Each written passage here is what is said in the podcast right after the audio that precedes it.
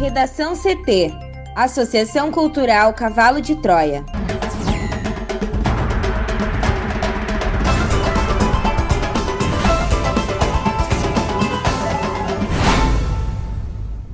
Agora, no Redação CT. Prefeitura suspende a aplicação da segunda dose de Coronavac em Porto Alegre. Faixa etária da vacinação de pessoas com comorbidades é ampliada para 50 anos em Porto Alegre, mas a aplicação em drive-thru será restrita. Clima esquenta em CPI após Queiroga evitar expor opinião sobre cloroquina. União Europeia se diz pronta para falar sobre suspensão de patentes de vacinas contra a Covid-19.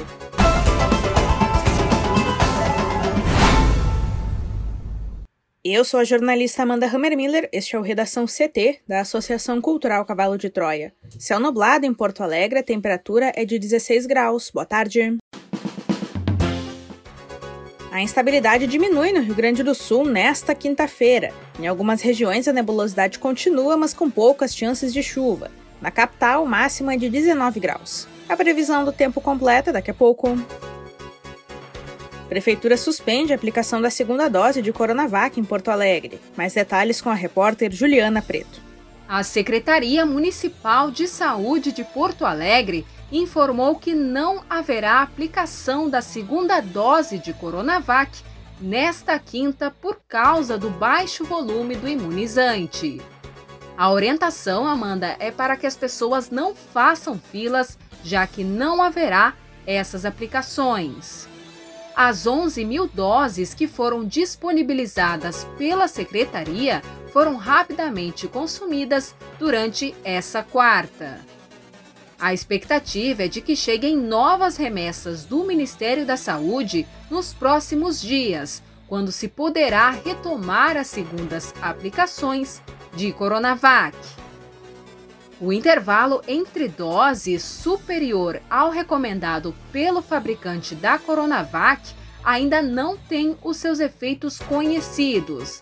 E essas incertezas são justificadas, Amanda, pela ausência de estudos que avaliem essa flexibilização nos prazos entre as vacinas, como apontam os especialistas. Em bula, o Instituto Butantan que fabrica essa vacina contra a Covid no Brasil, recomenda de duas a quatro semanas entre a dose 1 e a dose 2. Porém, a escassez do imunizante tem aumentado essa lacuna.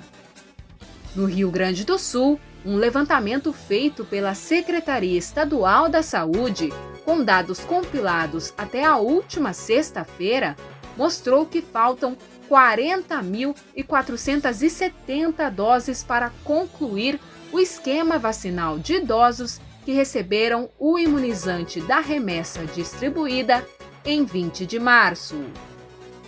A etária da vacinação de pessoas com comorbidades é ampliada para 50 anos em Porto Alegre, mas a aplicação em drive-thru será restrita. Thaís Uchoa. Porto Alegre abre nesta quinta-feira a vacinação da primeira dose contra a Covid-19 para pessoas com doenças crônicas e comorbidades com 50 anos ou mais.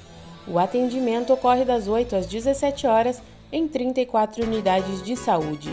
Haverá drive-thru nesta quinta-feira no estacionamento coberto da PUC, mas o local aplicará apenas a vacina AstraZeneca Oxford em pessoas com 60 anos ou mais, gestantes e profissionais de saúde, tanto para a primeira quanto para a segunda dose desse imunizante.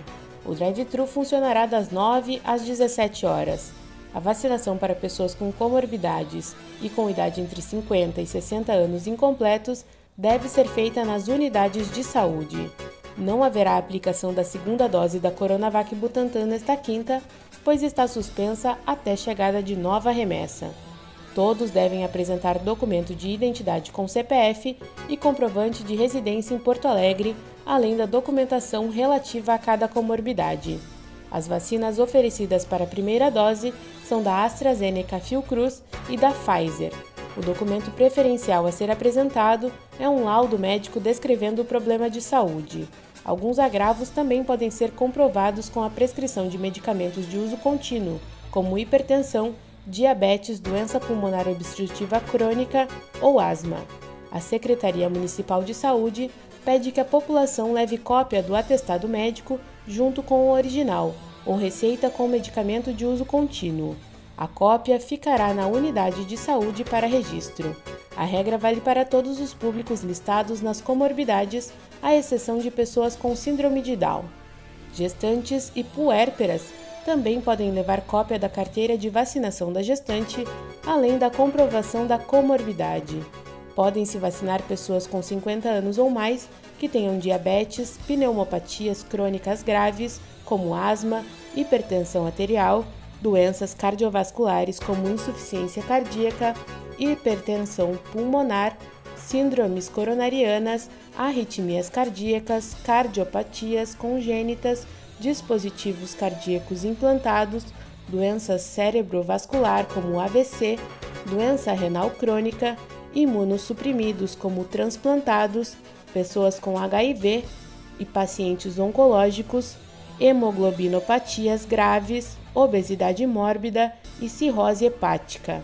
Além disso, continua a aplicação da primeira dose em pessoas com síndrome de Down maiores de 18 anos, gestantes e puérperas que passaram há pelo menos 45 dias pelo parto, com alguma comorbidade, maiores de 18 anos, pessoas com deficiência permanente cadastradas no programa de benefício de prestação continuada de 50 a 59 anos pessoas vivendo com HIV entre 50 e 59 anos e público geral com 60 anos ou mais.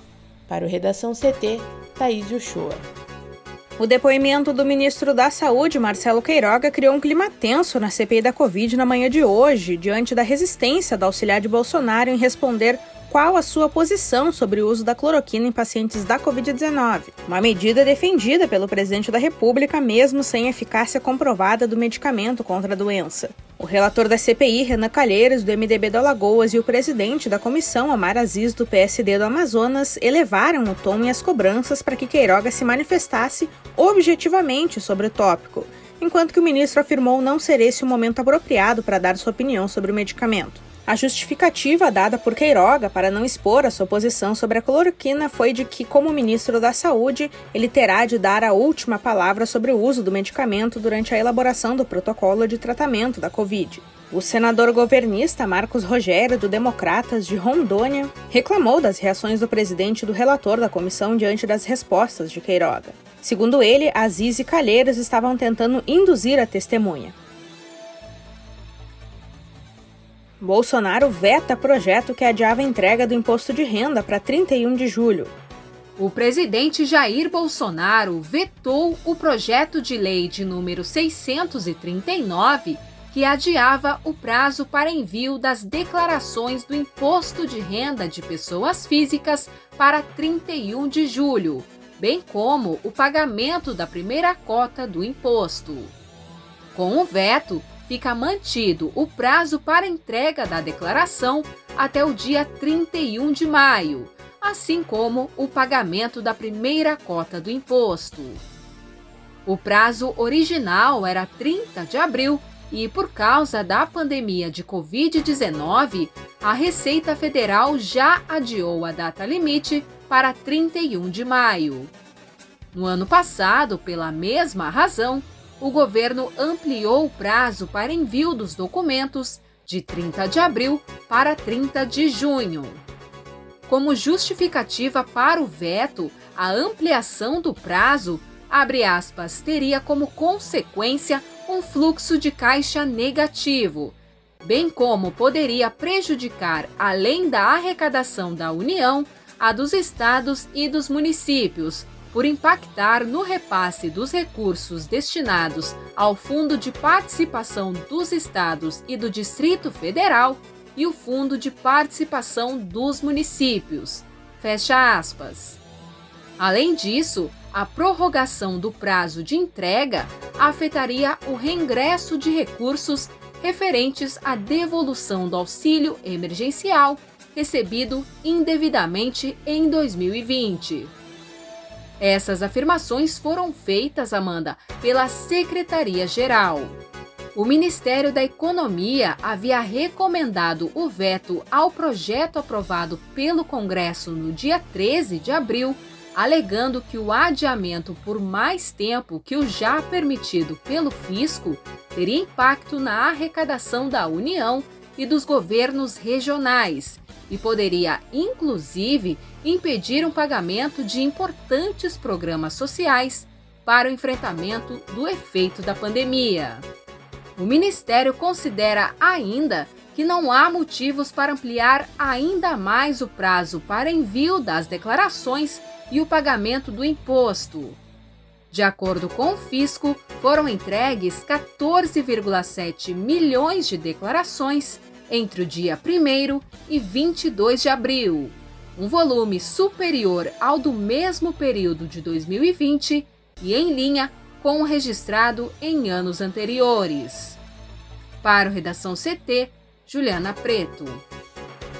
A presidente da Comissão Europeia, Ursula von der Leyen, anunciou nesta quinta-feira que a instituição está pronta para conversar sobre a proposta de suspensão das patentes das vacinas contra a Covid-19 anunciada ontem pelo governo dos Estados Unidos. Em discurso pronunciado por videoconferência durante a audiência em Florença, na Itália, ela insistiu, no entanto, que a prioridade deve ser aumentar a capacidade global de abastecimento de vacinas. O diretor da Organização Mundial da Saúde, Tedros Adhanom, chamou de histórico o anúncio americano de apoio à suspensão das patentes das vacinas contra a Covid-19. Até o momento, no entanto, a União Europeia expressou oposição veemente a uma iniciativa nesse sentido. Em seu discurso para uma audiência universitária, a presidente da Comissão Europeia fez uma referência crítica aos países que impõem obstáculos à distribuição global de vacinas, vetando exportações. Ela admitiu que as campanhas de vacinação na União Europeia começaram com problemas. No Redação CT, agora é previsão do tempo com Juliana Preto. E a instabilidade diminui no Rio Grande do Sul nesta quinta-feira. No entanto, de acordo com a SOMAR Meteorologia, pancadas fracas e isoladas de chuva ainda podem ser registradas na Serra e em parte do litoral norte e da região norte. Nas demais áreas, o tempo tende a ficar firme, mas ainda com nebulosidade na região metropolitana, no litoral sul e nas regiões central, noroeste e sul. Já na fronteira oeste e na campanha, o dia será marcado por sol entre poucas nuvens. As temperaturas máximas, Amanda, não devem subir muito no território gaúcho e não passam de 20 graus.